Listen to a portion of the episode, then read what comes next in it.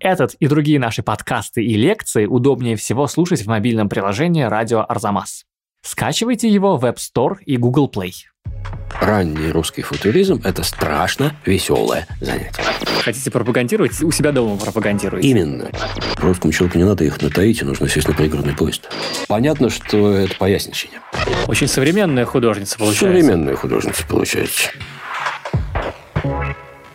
Здравствуйте! Вы слушаете подкаст «Зачем я это увидел?». Это подкаст об искусстве, который Арзамас делает совместно с Unicredit банком и MasterCard. Меня зовут Кирилл Головастиков, редактор сайта Арзамас, и в этом подкасте мы с заместителем директора Пушкинского музея по научной работе и профессором Европейского университета в Санкт-Петербурге Ильей Доронченковым, во-первых, обсуждаем выставки и художников, а во-вторых, отвечаем на вопросы, которые вы нам присылаете. Вы, может быть, заметите, что выпуски становятся все длиннее и длиннее. Это из-за ваших вопросов. Сегодня мы будем говорить о великой русской авангардистке Наталье Гончаровой и ее большой ретроспективной выставке, которая открылась в городе Хельсинки, музее Атенеум. И тут я хочу сразу предупредить вас об одном. Наш подкаст, конечно, о лучших выставках в России и мире, но сейчас в этом мире пандемия, и ходить веселой толпой на выставке, не говоря уж о том, чтобы вообще ездить за границу, может быть совсем небезопасно. Пожалуйста, проявляйте благоразумие и во имя любви к искусству и ближним сидите дома. И дома слушайте наш подкаст, а на картины посмотрим, когда опасность отойдет. Этот выпуск записывался в начале марта, когда все музеи еще были открыты, а эпидемия еще казалась далекой. Поэтому не удивляйтесь нашему оптимизму относительно далеких поездок на хорошие выставки. Итак, Гончаровой. Вопрос простой. Гончарова русская художница. Зачем нам ехать за рубеж, чтобы посмотреть на картины русской художницы? Ответ очень короткий. Гончарова – одна из тех русских художниц, которые уже не принадлежат только нашему народу. Она интересует людей за пределами нашей страны. Это началось не вчера, но это примерно как итальянцу поехать в Лувр смотреть Леонардо. Мы же не упрекаем итальянцев за это. Слушайте, наверное, все-таки э, та эпоха, когда русские художники воспринимались как воплощение дикого другого, на чем построил карьеру, в частности, Гончаровой, Сергей Павлович Дягилев, она в определенной степени, по крайней мере, по отношению к художникам столетней давности, уже все-таки отошла в прошлое. То есть они теперь, русские авангардисты и авангардистки, и Гончарова в том числе, это уже такая же классика, как и, я не знаю, Мандриан. Мандриан. Пожалуй, что вопрос уже в данном случае не в русскости Гончаровой. Что-то есть в ней свое особенное. Конечно, это свое особенное, безусловно, русское, потому угу. что оно родилось на русской почве. Оно идеологически русское для Гончаровой, потому что это один из тех художников, которые сознательно, провокативно позиционировали себя как русского художника. Русского в значении антизападного? Конечно. Об этом стоит поговорить специально. Но вот парадокс в том, что мне представляется, что именно благодаря этой русскости она и вошла в тот канон, которым она сейчас заняла место, я думаю, окончательно после выставки «Амазонки Авангарда». Когда была эта выставка? Э, лет 15, мне кажется, назад. Она была организована интернациональной сетью музея Гугенхайма и была представлена в Москве. Понятно, что здесь сыграл большую роль фактор гендерный. Была поймана волна поднятое феминистским движением еще в 60-е годы. Был дан ответ на вопрос Линды Нохлин, почему не было великих художниц. Вот ответ вам. были, Это, ответ да. были. Это Гончарова, в частности. И она действительно была первой великой русской авангардисткой, если мы переводим дело в гендерную плоскость. Они переводить Хронологически невозможно. вы имеете в виду, что она была раньше Розановой? Она была раньше Розановой, но И здесь прочих. мы встаем на зыбкую почву качественного суждения. Ну да. Но я сразу скажу, что Гончарова действительно один из самых одаренных живописцев России этого времени. И, да простит меня ее спутник Михаил Ларионов, в определенном смысле ее рука мощнее. Не случайно она, очевидно, начинала с того, что была скульптором Мгм, да. училище живописи вояния из отчества. И вот эту силу руки она, конечно, приобрела. Наталья Сергеевна Гончарова родилась в 1881 году в небогатом поместье в Тульской губернии. Она внучатая племянница другой знаменитой Натальи Гончаровой, жены Пушкина. Гончарова не бывала в городе до подросткового возраста, и жизнь в деревне полностью определила ее мировосприятие. В 18 лет она познакомилась с художником Михаилом Ларионовым, который станет спутником до конца ее дней. Ларионов первым объяснил Гончаровой, что она должна заниматься живописью, а не только скульптурой, с которой она начинала. За короткое время Гончарова освоила и распрощалась со множеством влияний, от Тулус-Латрека, импрессионизма и увлечения Ван Гогом с Гогеном до футуризма и кубизма. Однако главное, что она сделала в дореволюционные годы, это создала, на пару с Ларионовым, русский неопримитивизм под влиянием икон, народного орнамента, лупка, детской игрушки и архаичных каменных изваяний. По приглашению Дягилева она едет в Париж заниматься оформлением его спектаклей, и в 15 году, в разгар Первой мировой, Ларионов и Гончарова принимают решение уехать в Париж навсегда. За границей она проживет больше, чем в России, она умрет в 62 году в Париже, и сделает за рубежом она тоже немало, но русский период все же окажется самым новаторским и самым ценным. Не мне принадлежит это наблюдение, но интересно, что конец 19 начало 20 века – это нельзя сказать женский ренессанс, но это вступление женщин в художественный мир очень мощное в нашей стране. И если первое поколение Елена Поленова, Мария Кунчикова, Серебрякова, ну вот это вот поколение, они принадлежали к артистическим семьям. То есть они вырастали, так сказать, из того мира художнического изначально – а Гончарова – это self-made woman. Я бы так не сказал. Дело в том, что в отличие от Ларионова, который вот рождается в Тирасполе в очень простой семье, Тирасполь сейчас странное место, да. да, это непризнанное государство. Если мы посмотрим на русских футуристов в широком смысле этого слова, они ведь приходят с периферии. Маяковский рождается в русской семье в Грузии, в селе Багдаде. Хлебников приходит из Астрахани, то есть с границы вообще вселенных каких-то. Каменский из Пермского края. Шагал из местечка. Малевич – просто идеальный пример такого человека из ниоткуда. В общем, там остается один Кандинский с его хорошей родословной. Угу. В этом смысле Гончарова скорее исключение, потому что она из хорошей, интеллигентной семьи, с э, Тульской семьи. родословной, связанной с женой Пушкина, и с э, хорошей, обеспеченной семьи интеллигентов-профессионалов, для которых уход дочери в искусство, ну, наверное, представлял некоторую проблему, но это было время действительно мощной эмансипации, как мы знаем, и одна из сторон этой эмансипации не только женщины-врачи, но, конечно, женщины-художники. Вот в этом смысле, да, позиция Гончаровой совершенно уникальна, и в данном случае можно, положа руку на сердце, сказать, что мы любим ее не за то, что она женщина, которая проложила путь, и в частности, очевидно, была примером для следующего, шедшего за ней и дышавшего затылок строя великих русских художниц, но и потому, что она отменный живописец. Если мы посмотрим на нее на Хельсинской выставке, давайте скажем, что, на мой взгляд, эта выставка чрезвычайно хорошо ее представляет. И по словам тех, кто видел все три экспозиции этого проекта, это Палаццо Строцци во Флоренции, это Тейт Модерн в Лондоне и это музей Этенеум в Хельсинки, Хельсинская экспозиция выглядит наиболее эффектной. У нее есть автор, это Ханнеле Гранлунд, дизайнер, который много работает в Хельсинки, и благодаря решению которой, мне кажется, в творчестве Гончарова обозначился целый ряд сюжетов и целый ряд сильных сторон, над которыми мы, может быть, и не задумываемся. Это один из ответов на вопрос, зачем ехать в Хельсинки, к чему я всячески призываю тех, кто может себе это позволить в финансовом отношении. Смотрите, Гончарова для нас, в общем, уже художник, находящийся в списке великих русских художников. Брюлов, Иванов, Перов, Репин, Васнецов, Бакст, Левитан, Гларионов, Гончаров. Вас этот список ведь не раздражает? Э, нет, вообще нет. Уже все нормально, да? Где Рокотов, но в остальном все в ну, порядке. Я могу увеличить или сократить. Понятно, понятно. Там еще Андрея Рублева можно добавить. А, ну да.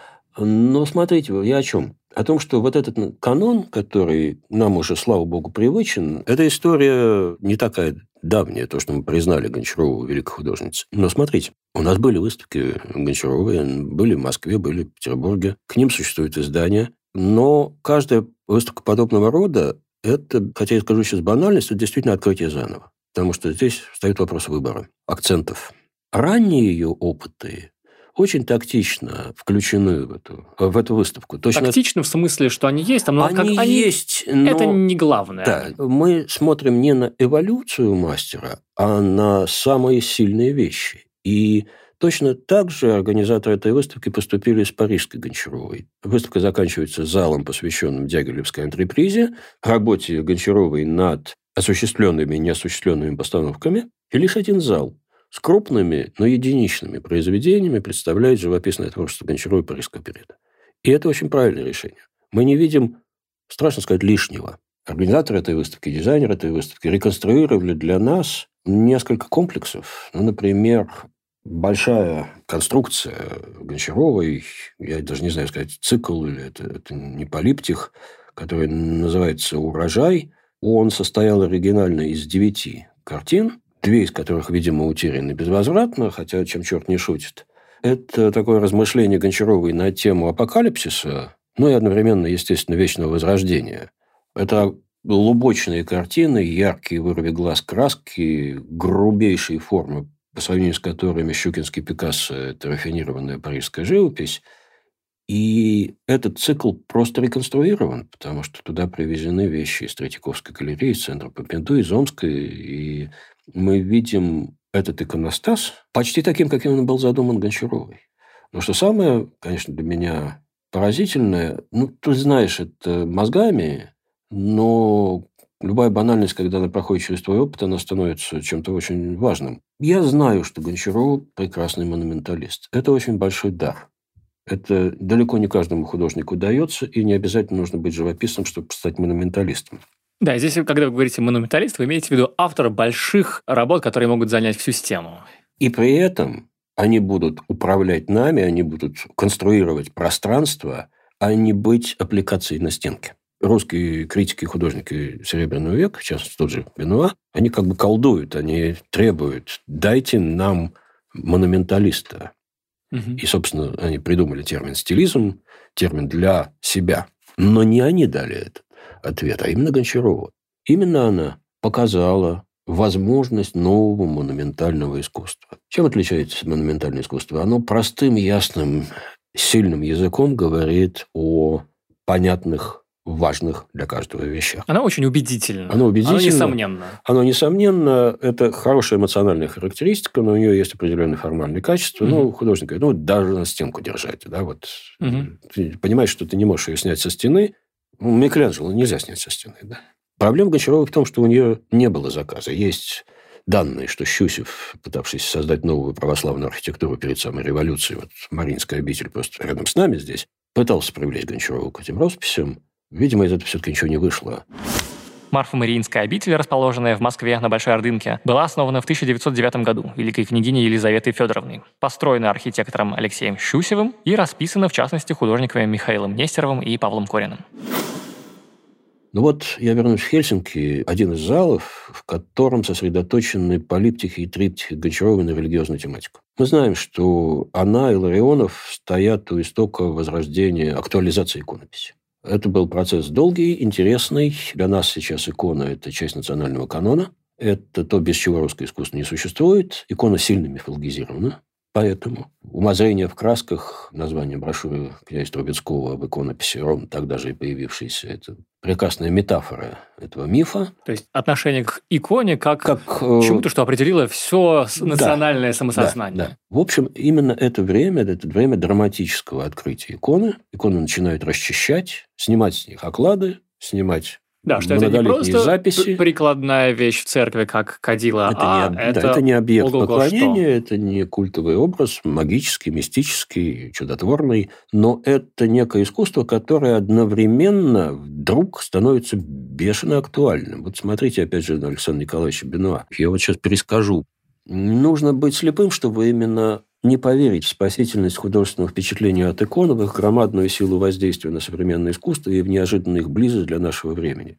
Мало того, какой-нибудь Никола Чудотворец или какое-нибудь Рождество Богородицы XIV века помогает нам понять Матисса, Пикассо, Лефаканье или Гончарову, и, в свою очередь, через Матисса, Пикассо, Лев Канье и Гончарову мы гораздо лучше почувствуем громадную красоту этих византийских картин, то, что в них есть юного, мощного и живительного. Но, собственно говоря, Бена прекрасно понимает, он случайно пишет это в 13 году. В 13 году, к 300-летию дома Романовых, была проведена в Москве колоссальная выставка иконописи, и это точка невозврата. Вот после нее иконопись окончательно становится частью вот нашей великой национальной традиции, истоком. Но он одновременно предупреждает, что, ребят, давайте быть осторожнее, не поясничайте. Потому что для него игра Ларионова и Гончарова с иконами – это все еще штукарство. В каком смысле?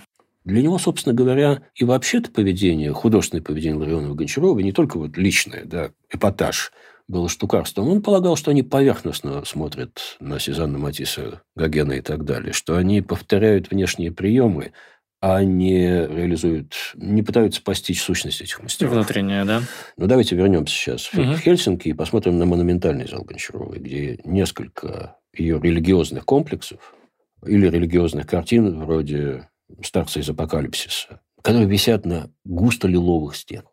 Вот колористическое решение этой выставки и графическое решение с точки зрения зрителя в первый раз туда входящее, оно шокирующее, потому что красные стены.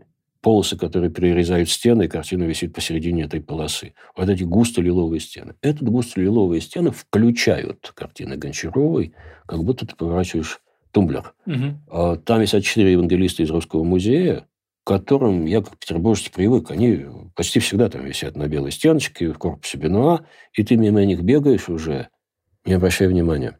А тут ты останавливаешься перед этими евангелистами, и они работают так, как работает ранняя византийская живопись, Феофан Грек. Они просто узурпируют преемственность по отношению к русской средневековой живописи.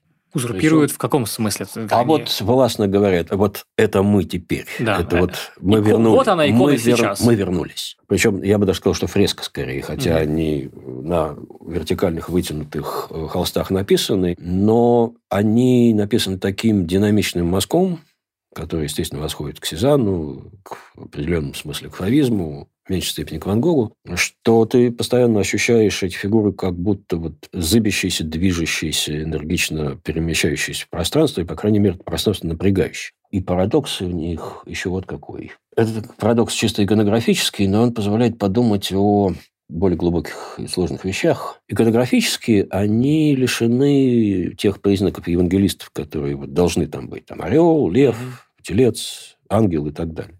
В руках у них свитки. Очень интересно наблюдать, какой текст Евангелия в зависимости от эпохи пишется там, как правило. Это mm-hmm. отдельная тема, скорее, медиевистики. Но тексты в этих свитках должны быть. У Гончарова этих текстов нет. А христианство же и христианское искусство – это логоцентричное искусство. Угу. Это не просто умозрение в красках, это логос в красках, это слово в красках. А здесь этих слов нет. Это как бы вот Маяковская улица корчится без языка, и ты почти физически ощущаешь гласолалию, вот непонятную речь этой живописи, речь этих евангелистов. В каком смысле здесь нет текстов? Это либо знак, что божественная тайна, она доступна и без слов. Или это в прямом смысле значение, что, не знаю, древний язык нам непонятен, условно говоря? Я бы сказал, что здесь третье. Гончарова очень хорошо ощутила вот ту ценность постимпрессионизма. Это живопись, которая воздействует сама собой – угу. своей фактурой, структурой, вовлекает в свое становление зрителя. И ей, в общем, не важен, я не скажу смысл, и не важна вербальная речь. Мы ведь, при том, что Ван Гог написал огромное количество текстов, воспринимаем Ван Гога не только через его письма, и не столько через его Да, письма. не за это его любим, конечно. Не за это его любим. И вот эта безязыкость, вневербальность нового искусства в евангелистах Гончаровой, на мой взгляд, достигает такой крайне убедительной силы парадокса. Новая благая весть, она не в слове. Да. И это страшно, потому что если мы сейчас уйдем еще дальше и посмотрим на то, что случилось с русским футуризмом, например, его альянс с большевиками, угу. который очень хочется рассматривать как ситуативный. Ну вот, ну, большевиков да. не было союзников, футуристов никто не любил. Подружились. Подружились. А потом что-то пошло не так. Вернемся к Кончаровой, да, которая от этого счастливо ушла. Очевидно, в определенном смысле это трагическое творчество, потому что она очень много могла, она сразу пошла в разных направлениях. Для этого Илья Зданевич придумал лейбл «Всечество», то есть это был прекрасный риторический ход. Ну, в 13 году Илья Зданевич, тефлисский студент, угу. подружившись с Ларионовым и Гончаровой, в будущем один из русских дадаистов, друзей Пикассо, уже в эмиграции, дизайнеров, очень интересный, интересный персонаж. Он был таким рупором Гончарова и Ларионова, точнее, Ларионова. И многие тексты, как показала в своих работах Елена Баснер, они, скорее всего, подписаны Ларионовым или псевдонимами этого круга, они написаны Станевичем. Угу. Но Станевич и сам выступал, придумав вот эту идею всечества, где он превратил нужду в добродетель и сказал, что нет, это не эклектика, как вы говорите. Это, наоборот, сила, и это сила всего нашего искусства. Сила всего нашего искусства имеется в виду, что вот эти новые художники, которые... Многонаправленность, многоликость. Угу. Эта многоликость связана с э, качествами русского искусства. Сейчас я процитирую, это звучит даже немножко диковато, но очень наглядно. Наталья Сергеевна родилась в одной из захолустных деревень, где проживали ее родные, когда-то игравшие роль при дворе люди высокой культуры, но потом попавшие в опалу и вынужденно удаленный отдел.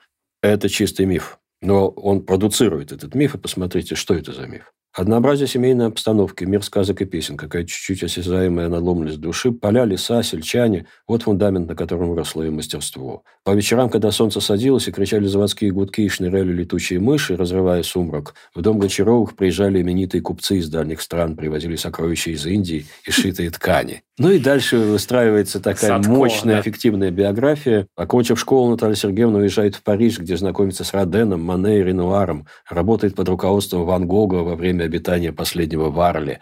Потом приезжает к Сезанну, к Гогену на острова, ну, в общем, угу. доезжает до Мадагаскара. Понятно, что это поясничение. Да -да -да. Но это поясничение очень идеологически, как ни странно, обоснованное. Здесь смысл, если я правильно понимаю, в том, что, особенно до путешествия на Мадагаскар и, значит, Гогену на Таити, в том, что вот эти художники, которые многим казались дикими, просто безумными, совершенно новыми, они на, на самом деле все это естественно выросло из русского уклада традиционного. Из почвы. Из почвы. Из почвы. И из визитов купцов. Как будто это самое естественное вообще, что могло произойти с русским искусством. Я бы сказал, что это в определенном смысле такая клоунада на тему всемирной отзывчивости русского человека. Ну, да. э, сочинение господина Достоевского, как угу. говорил один персонаж Белой гвардии. Всемирная отзывчивость русского человека была придумана Достоевским в 1880 году в так называемой «Пушкинской речи», приуроченной к открытию памятника Пушкина в Москве. Достоевскому хотелось показать Пушкина истинно русским гением, который не мог появиться ни в одной другой стране мира, и одновременно доказать важность его фигуры в мировой и исторической перспективе. Задачи, в общем, нетривиальные, учитывая, что Пушкин был отнюдь не славянофил, а наоборот западник, Дэнди, прекрасно говорил по-французски, любил Байрона, Вальтер Скотта, Шинье и прочих. Но Достоевский выкрутился гениально он объявил специфически русской особенностью Пушкина именно эту всемирную отзывчивость, способность впитывать влияние со всего мира, переваривать их и одновременно сохранять русскую самость и уникальность. Это, с одной стороны, действительно поясничение, это пародия в высоком смысле этого слова, но это одновременно и попытка осмыслить практику и находки этих мастеров, встроив их идеологический проект. Тут вот какая штука. Гончарова и Ларионов – стихийные мастера. Ранний русский футуризм – это страшно веселое занятие. Ребятам нравится то, что они делают, и они эпатируют с большим удовольствием, и они не скованы никакими теориями. Параллельно с становлением. А если какие-то теории у них есть, то они безумные такие, что это не, не настоящие теории. А я думаю, что они придуманы, потому что uh-huh. очень быстро стало понятно, что сейчас без манифеста не выходи на улицу. Uh-huh. И поэтому появляется лучизм, который... В общем, хулиганский проект, конечно. Ну да. Ну, и поэтому такой короткий. Да. Ясное дело, это такой наш ответ футуризму итальянскому. Лучизм – авангардное течение, придуманное Михаилом Ларионовым, его ответ футуризму. Ларионов утверждает, что человек видит не сам предмет, а лучи, отраженные от предмета и попавшие в зрачок. И именно эти пучки лучей он и предлагает изображать на картинах, что и делает вместе с Гончаровой. Но одновременно им надо куда-то деваться, потому что, с одной стороны, их грызут за то, что они футуристы. Это имя очень быстро прилипло. А футуристы – это итальянцы. А значит, вы, ребята, смотрите на Матисса, а имя берете у Маринетти. Да, значит, вы низкопоклонство перед Западом. Низкопоклонство перед Западом и полная несамостоятельность. Вы, ребята, обезьяны Парижа. И вот тут они к 13-14 году и складывают эту скифскую идеологию о том, что нет, ребят, мы, конечно, почитаем Сезанна, Ван Гога и Гогена. Матисс – это уже так живописец такой сладенький. Пикассо – художник, конечно, талантливый. но как бы не цельный, и тоже уже пошедший на службу. Да, буржуазный. Буржуазный. Да. Это я почти цитирую тексты Ларионовского круга. Ну, а вот мы, они пытаются показать, что вот это наше разнообразие, пестрота, дикость и грубость – это не слабость и отсутствие культуры. Это, наоборот, и есть свойство русского искусства. А, собственно, наша Гончарова очень хорошо сказала, что русскому человеку не надо ехать на Таити, нужно сесть на пригородный поезд. Потому что та примитивная, в кавычках, культура, которая насытила Гогена, так что хватило еще на 50 лет всем остальным, она у нас была просто в деревне.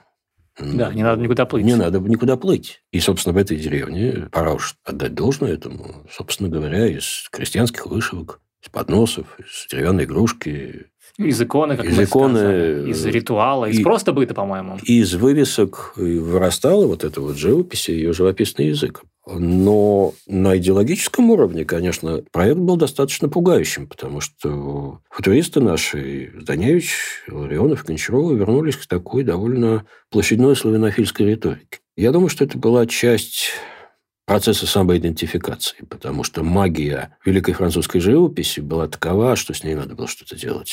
С этим фрейдовским отцом нужно было как-то разбираться.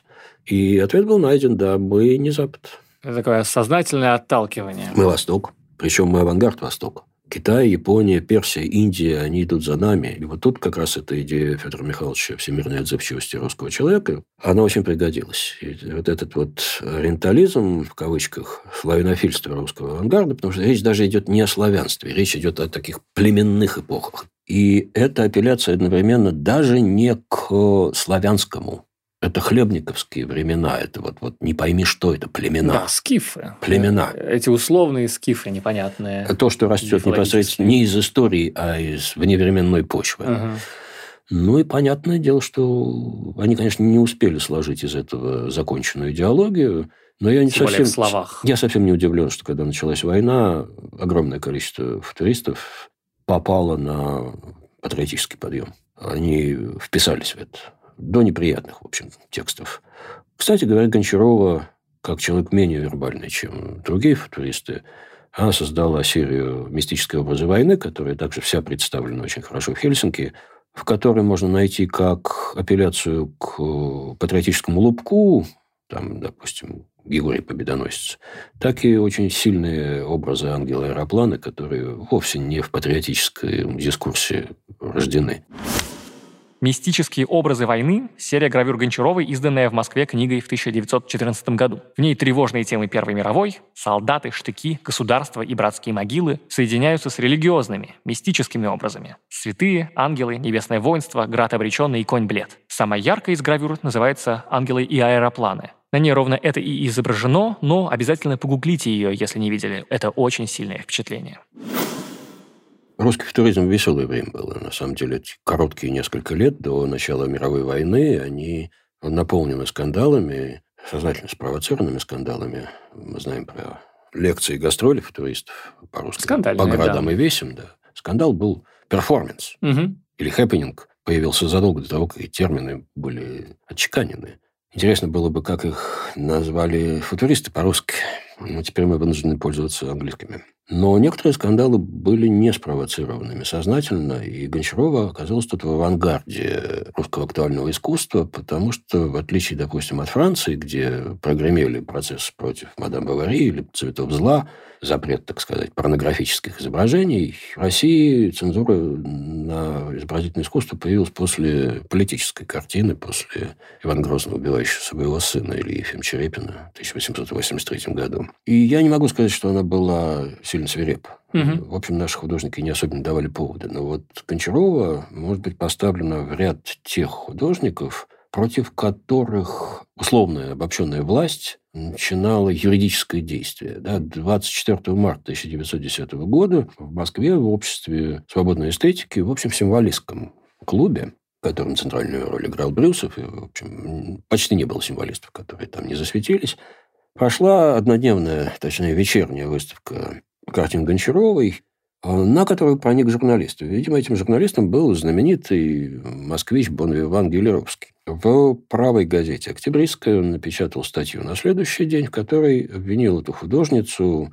Ну, тут, конечно, было еще очень много мужского шовинистического дискурса обвинил в святотатстве и порнографии. Настолько эта статья сыграла, что через день или два в мастерскую Гончарова явилась полиция, конфисковала некоторые из изображений, в том числе одну обнаженную и, по-моему, два изображения обнаженную и картину под названием «Бог». То есть это была не политическая цензура, а нравственная, скажем да, так? Да, чувство верующих ага. в чистом виде. Причем, в общем, это был закрытый показ, что называется. Это не публичная выставка. Да, как у нас сейчас говорят, хотите пропагандировать, у себя дома пропагандируйте. Именно. Вот они это и делали. Именно. Кстати, исследователи творчества Гончаровой предполагают, что эта картина «Бог» э, на самом деле это божество плодородия, монструозная штука, смешная с современной точки зрения, но довольно пугающая, напоминающая некоторые картины Пикассо из Щукинской коллекции, которая mm-hmm. в Хельсинки представлена. Одна из первых жертв русской цензуры в 20 веке, хотя не единственная и не первая. Но затем начинается любопытная история. Тянется дело, и в декабре 1912 года происходит здесь, в Москве, процесс у мирового судьи, не криминальный процесс, на котором выступают как свидетели члены Общества свободной эстетики, в том числе, по-моему, брат Ходосевича является главным адвокатом.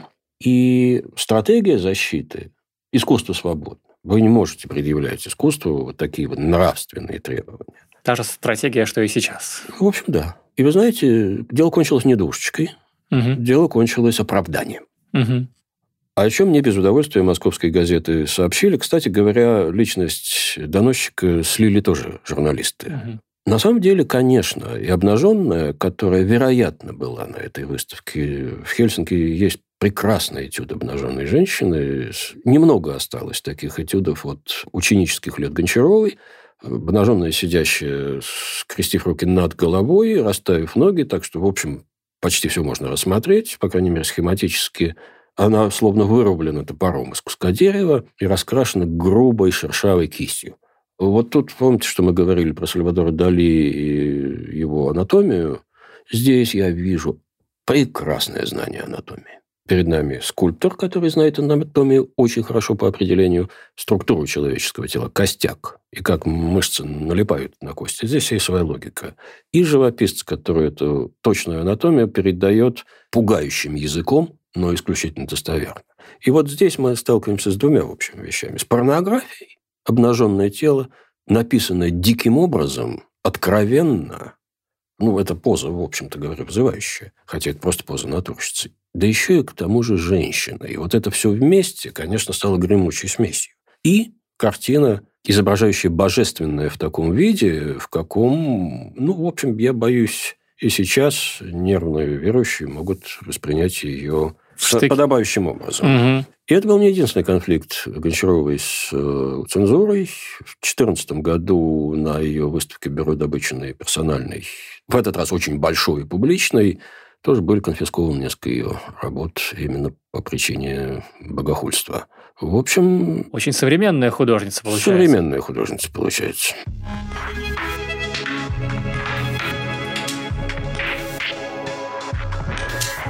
И на этом хватит с Гончаровой. Переходим к вопросам, которые вы начали нам присылать. Напоминаю, если вы хотите задать нам с Ильей Дороченковым вопрос, шлите его на почту arzamas.arzamas.academy с темой письма «Вопрос в подкаст «Зачем я это увидел?». Мы постараемся ответить на самые интересные вопросы в наших следующих выпусках. А вот какие вопросы уместились в сегодняшний и без того длинный подкаст. Роман Баклерк спрашивает нас, почему у Сандра Боттичелли и его ученика Филиппина Липпе на картинах столько беременных персонажей, включая ангелов. А, э, Богоматери он не включает в этот список, особенно если она держит на руках младенца. Э, дело в том, что... Если держит, то не включает. Вот мне интересно, почему он не обратил на это внимание. Дело в том, что в это время существует определенный идеал женской красоты, и вот такая S-образное положение тела, подчерк, выдвигающий животик на передний план, оно, очевидно, признается желаемым, да, как 90-60-90 сейчас. Mm. Вы же не будете спрашивать, почему не столько... сейчас.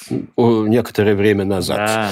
да, не будем заниматься не при... лукизмом или как это называется. Да, не при Клаудии Шифер же. А, не... это верно.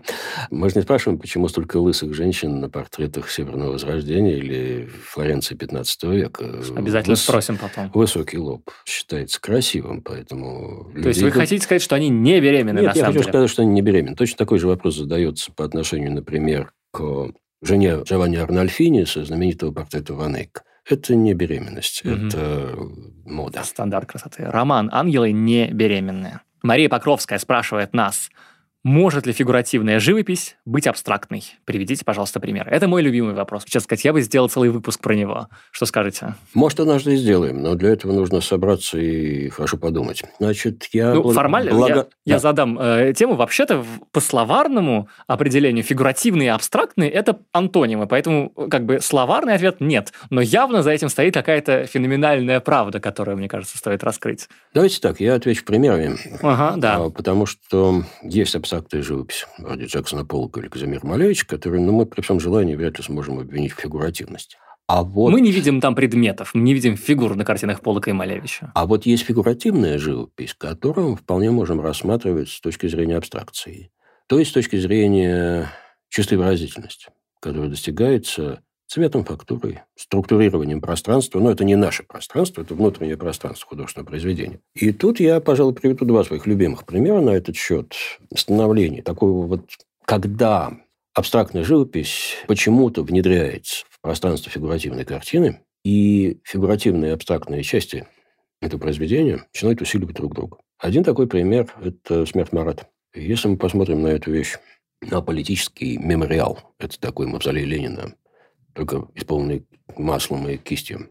А если посмотрим на эту вещь, поделим ее на геометрические зоны, то окажется, что чрезвычайно детально натуралистические, страшно сказать, выписанные элементы, человеческое тело, нож в крови, записки, которые мы можем прочесть, занимают 50%, нижнюю половину. Угу. А верхнюю половину занята ничем. Она занята мазками, как пишет Давид эту вещь, это фронтаж так называемый, он сухой кистью промазывает незасохшую краску. В результате получаются вот эти зыбящиеся абстрактные маски, которые... Ну вот в копиях, которые его ученики делали с этой картины, их несколько, они обычно пишут очень монотонно, равномерно этот фонд. И он просто зеленая стенка или некая зеленая плоскость. А у Давида эта зона превращается в сущности в абстрактную живопись, которая, как мне кажется, выполняет очень важную роль, потому что эта вещь, на самом деле, про умирание и бессмертие в этом умирании. Картинка называется «Марат при последнем дыхании». И эта вещь очень рискованная, потому что она является инструментом и одновременно документом создания политического культа в условиях, когда религия отринута, а модели религии продолжают действовать. То есть культ Марата в очень большой степени создается по модели культа Христа. Но если с Христом все понятно, он возносится к Отцу Небесному, то куда девать Марата после смерти, когда он отойдет к праотцам, непонятно. И вот тут, мне кажется, Давид создает такое символическое пространство, это абстрактная живопись, куда, собственно, душа Марата отлетает. Я сейчас... То есть это фактически вы говорите, что это сцена Вознесения, только там, где на это... традиционной живописи ноги Христа видны сверху, или... Это а... растворение Марата во Вселенной, если ага. вы хотите. Я сейчас веду к Бадлеру. Да, Бадлер угу. дал самый лучший экфрасис описания этой вещи, и он пишет, что у этой холодной, страшной ванны ощутимо веяние души. Вот если есть душа в этой картине где-то, она там, в этой абстракции, куда мы Собственно, и это очень большое облегчение для нас, потому что картина-то на самом деле, она пугающая. Марат еще изображен один в один. Это человеческий масштаб, угу. натуральную величину. Ты как будто присутствуешь либо в музее восковых фигур, либо при полицейском дознании, да? И от этого надо куда-то деваться. Деваться ты можешь туда, вот в эту абстракцию. И поэтому я специально говорю, что Давид мудро поступил, а ученики его не поняли, когда они валиком записывали монотонно этот задний план. Угу. Второй пример – это замечательная картина позднего, уже старого Франциска Гои «Юность или письмо».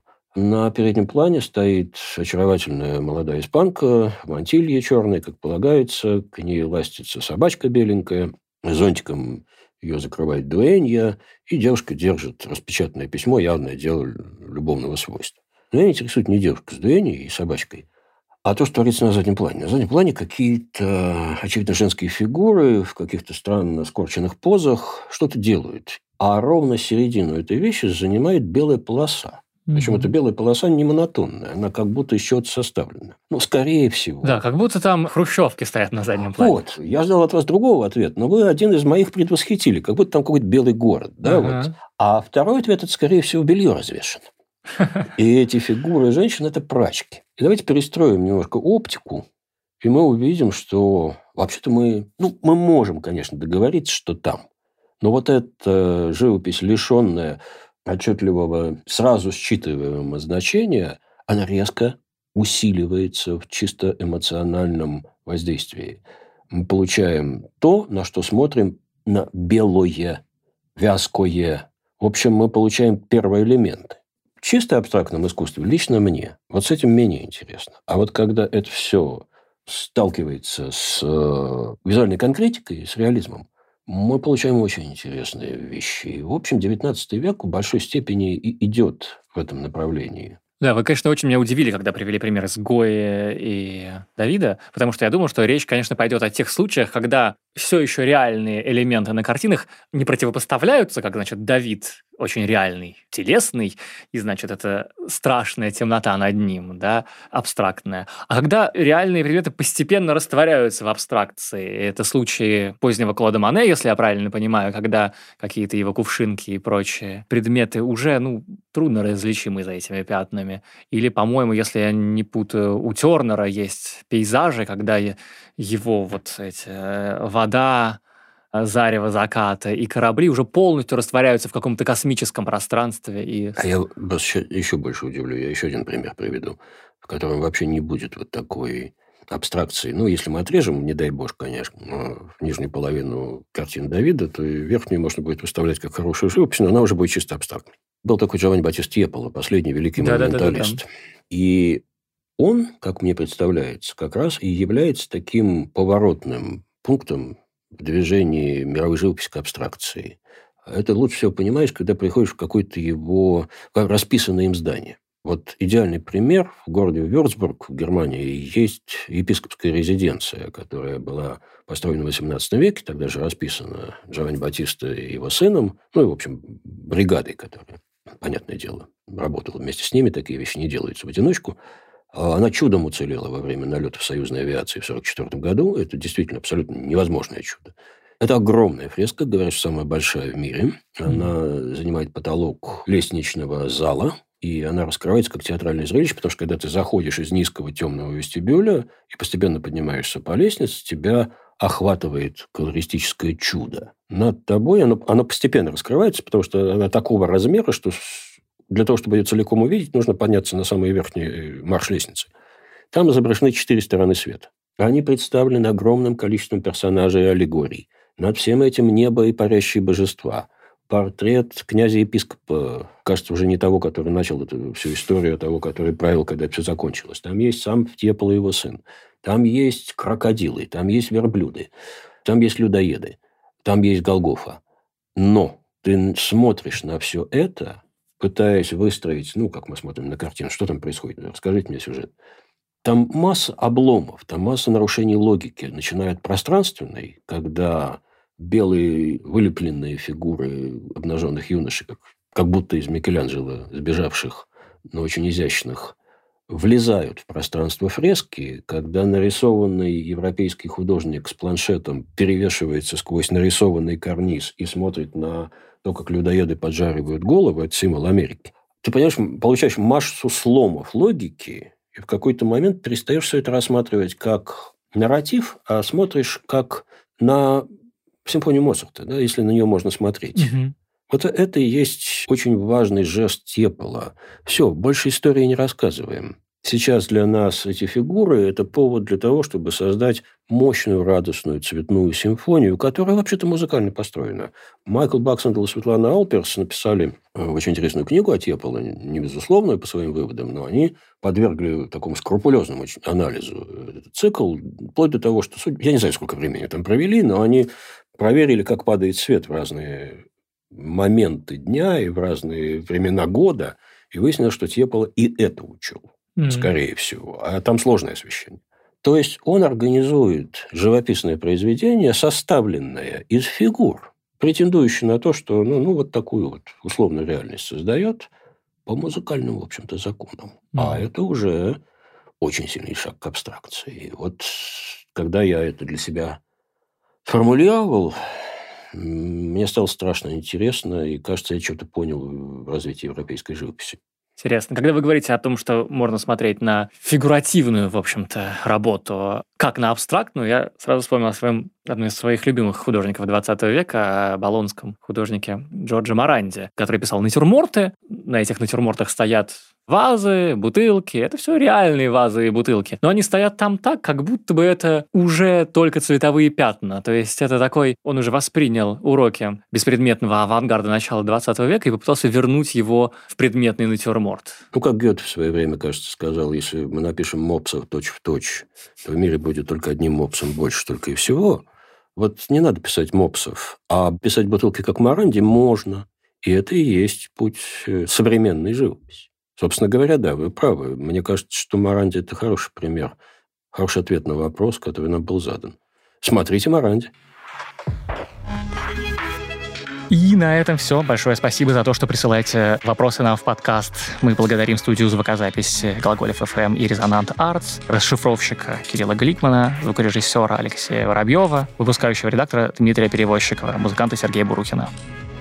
Подкаст создан для держателей карт Unicredit банка World Elite Mastercard. А у Unicredit Bank генеральная лицензия номер один ЦБРФ. Полная информация о банке на сайте unicreditbank.ru 16+. Этот и другие наши подкасты удобнее всего слушать в мобильном приложении «Радио Арзамас». Установив его и оформив подписку, вы получите доступ ко всем подкастам, курсам и другим аудиоматериалам Арзамаса, в том числе тем, которых вы не найдете больше нигде. Скачивайте приложение «Радио Арзамас» в App Store и Google Play.